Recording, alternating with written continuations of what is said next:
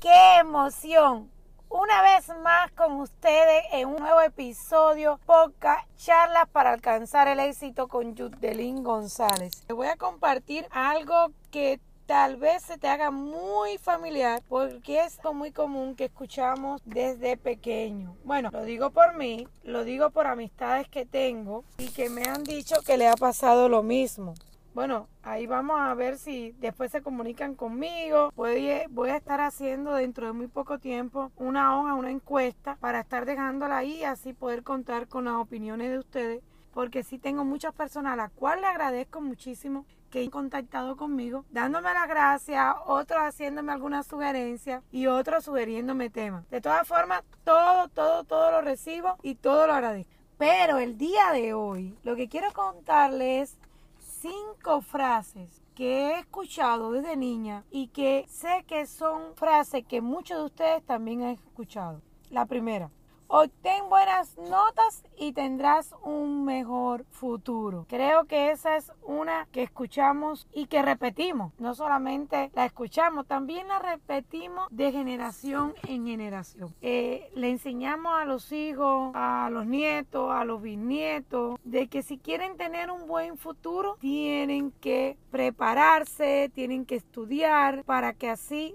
según su calificación, se le está garantizando el futuro. ¿Qué tan cierto es? Eh, en este aspecto yo no voy a decir que no le vamos a estar sugiriendo a los hijos que estudien y se preparen, porque el que ellos se preparan, se preparen es muy bueno para el presente y para el futuro. Pero ¿será esto un mito de que si tú no sacas buenas notas no vas a tener un buen futuro? ¿Qué tú crees? Porque hay muchas personas que yo conozco y que tú también conoces que tal vez no pudieron ir a una universidad, tal vez no pudieron estudiar lo suficiente y estas personas pudieron ejercer su profesión y alcanzar todo lo que se han propuesto y la están disfrutando igual que cualquiera que haya ido a una universidad. Otra, y es algo que dice que si te esfuerzas en un trabajo secular, mayor será tu recompensa. Bueno, no sé tú, pero yo me esforcé en el poco tiempo que trabajé porque en mi país tenía mi, negocio propio. Acá me tocó trabajar un trabajo secular y cuando tuve necesidad de viajar, que ni siquiera fue de vacaciones, sino más bien por una necesidad, cuando llegué me corrieron y no contó todo el esfuerzo que yo había hecho por dar lo mejor. Pero no solamente a mí, yo conozco muchísimas, pero muchísimas personas que se han esforzado en un centro de trabajo dando lo mejor y eso no les ha garantizado ni que se sigan en ese trabajo ni lo han recompensado. Incluso hace poco hablaba con una amiga y de verdad que me, me causó bastante asombro cuando me decía que había pasado toda su juventud ya había entrado en la etapa de la madurez, no vamos a hablar vejez, sino madurez, ya una mujer madura eh, pensaba hasta retirarse en esa empresa. De momento eh, el jefe se le acercó y le dijo, ¿sabes qué? Te agradezco tanto todos los años que trabajaste dando lo mejor para la empresa, pero hay tan, esta empresa está necesitando de, de jóvenes, de, de, personas jóvenes que sean eh, creativas, que sean muy tecnológicas. Bueno, muchas cosas que le mencionó y solamente era para despedirla. Piensa en eso. Otras que me han dicho, y bueno, no sé si contigo concuerda esta, y esta es la única forma que te está garantizando en un trabajo para crear un futuro, es trabajar mínimo ocho horas al día para que ese trabajo sea tuyo, ¿verdad? Pero yo siempre he dicho algo que cuando tú trabajas ocho horas en un centro de trabajo, si tú trabajaras esas ocho horas en tu propio negocio, oiga, yo creo que los resultados serían muy, pero muy buenos. Pregúntate tú, si te atreves a romper ese paradigma mental que siempre nos han puesto, que hemos escuchado desde pequeño, si trabajas esas ocho horas, en un trabajo fijo cuáles van a ser los beneficios y por cuánto tiempo. Y pregunta si esas ocho horas se las dedicaras tú a tu propio negocio. ¿Cuántos beneficios tú obtendrías? Otra que me dijeron, esa sí me la dijeron, dejar un trabajo con un salario seguro no es buena idea. Y saben que cuando comparto esto, le voy a decir algo que a mí sí me pasó, y no cuando niña, sino cuando adulta. Cuando yo decidí tomar la decisión de emprender mi negocio, yo recuerdo que muchas personas con muy buenas intenciones me dijeron, te volviste loca. Dejar tu trabajo donde el jefe te está dando las horas que necesita, te dio todos los beneficios que te garantizan un futuro en este país. E incluso a las pocas semanas de yo haber comenzado, me dejaron fija en el centro de trabajo, me subieron el salario. Cuántas cosas buenas para mí. Porque, ¿por qué les digo esto?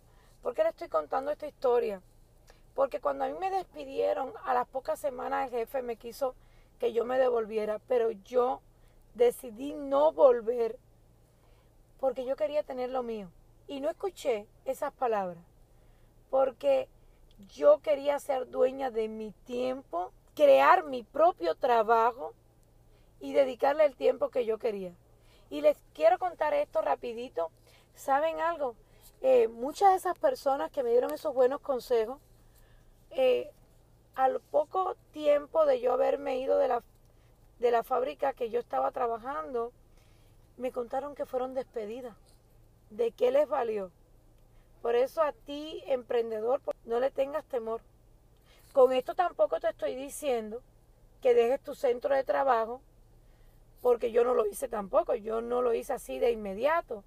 Yo creé las bases y tener la seguridad de lo que yo quería obtener.